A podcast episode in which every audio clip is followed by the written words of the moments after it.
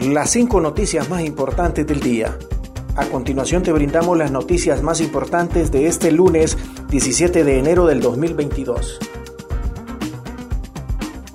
Más de 30.000 empleados públicos quedarían sin trabajo al entrar el nuevo gobierno. El secretario de la Asociación Nacional de Empleados Públicos de Honduras, ANDEP, César Chirinos, manifestó que unos 30.000 empleados públicos quedarían sin trabajo al tomar posesión el nuevo gobierno. Chirinos explicó que esos 30.000 trabajadores del Estado tienen contrato hasta el 31 de enero. Sin embargo, el 27 de enero toma posesión el nuevo gobierno y se estaría sujeto a las políticas que éste traiga consigo. Algunos terminaron su contrato el 31 de diciembre del 2021 y empezaron un contrato hasta el 31 de enero del 2022, dijo Chirinos.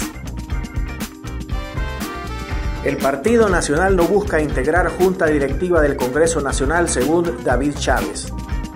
El presidente del Partido Nacional, David Chávez Madison, declaró este lunes que los diputados elegidos por ese instituto político en los comicios generales del pasado 28 de noviembre no buscarán ningún cargo dentro de la nueva Junta Directiva del Congreso Nacional.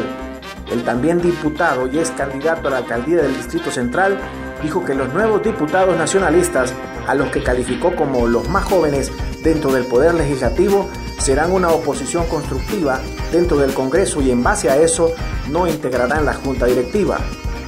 Al mismo tiempo dijo desearle lo mejor a la nueva presidenta de Honduras, Xiomara Castro, quien asumirá el cargo el próximo 27 de enero.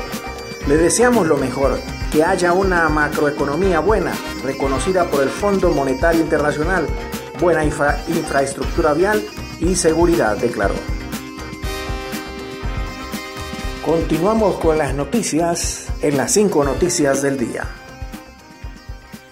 Héctor Zelaya, Redondo tiene diputados y la votación asegurada.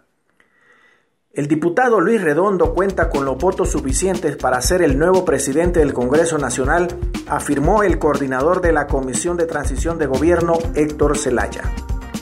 Hijo de la presidenta electa Xiomara Castro, Héctor Zelaya consideró como especulación versiones que diputados de Libre no respaldarían el acuerdo entre el Partido Libertad y Refundación y el Partido Salvador de Honduras PSH.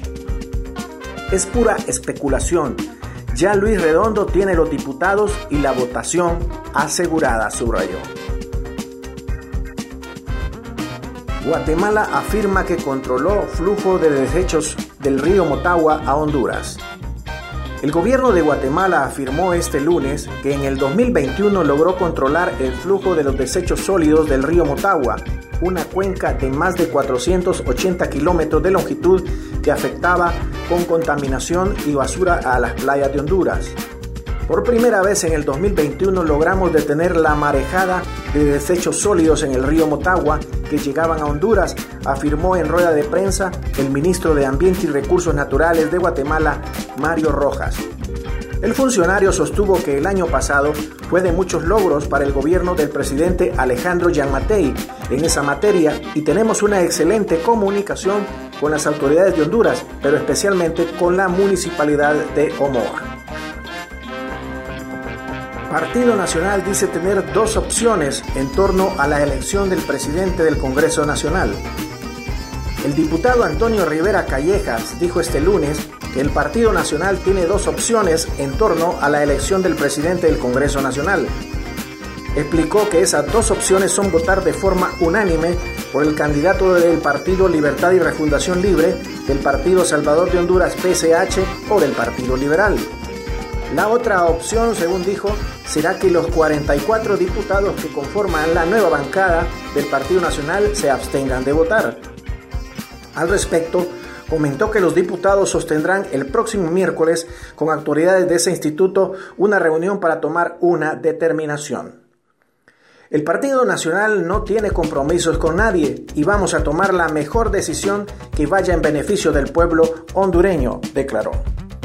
Gracias por tu atención. Las cinco noticias del día te invita a estar atento a su próximo boletín informativo.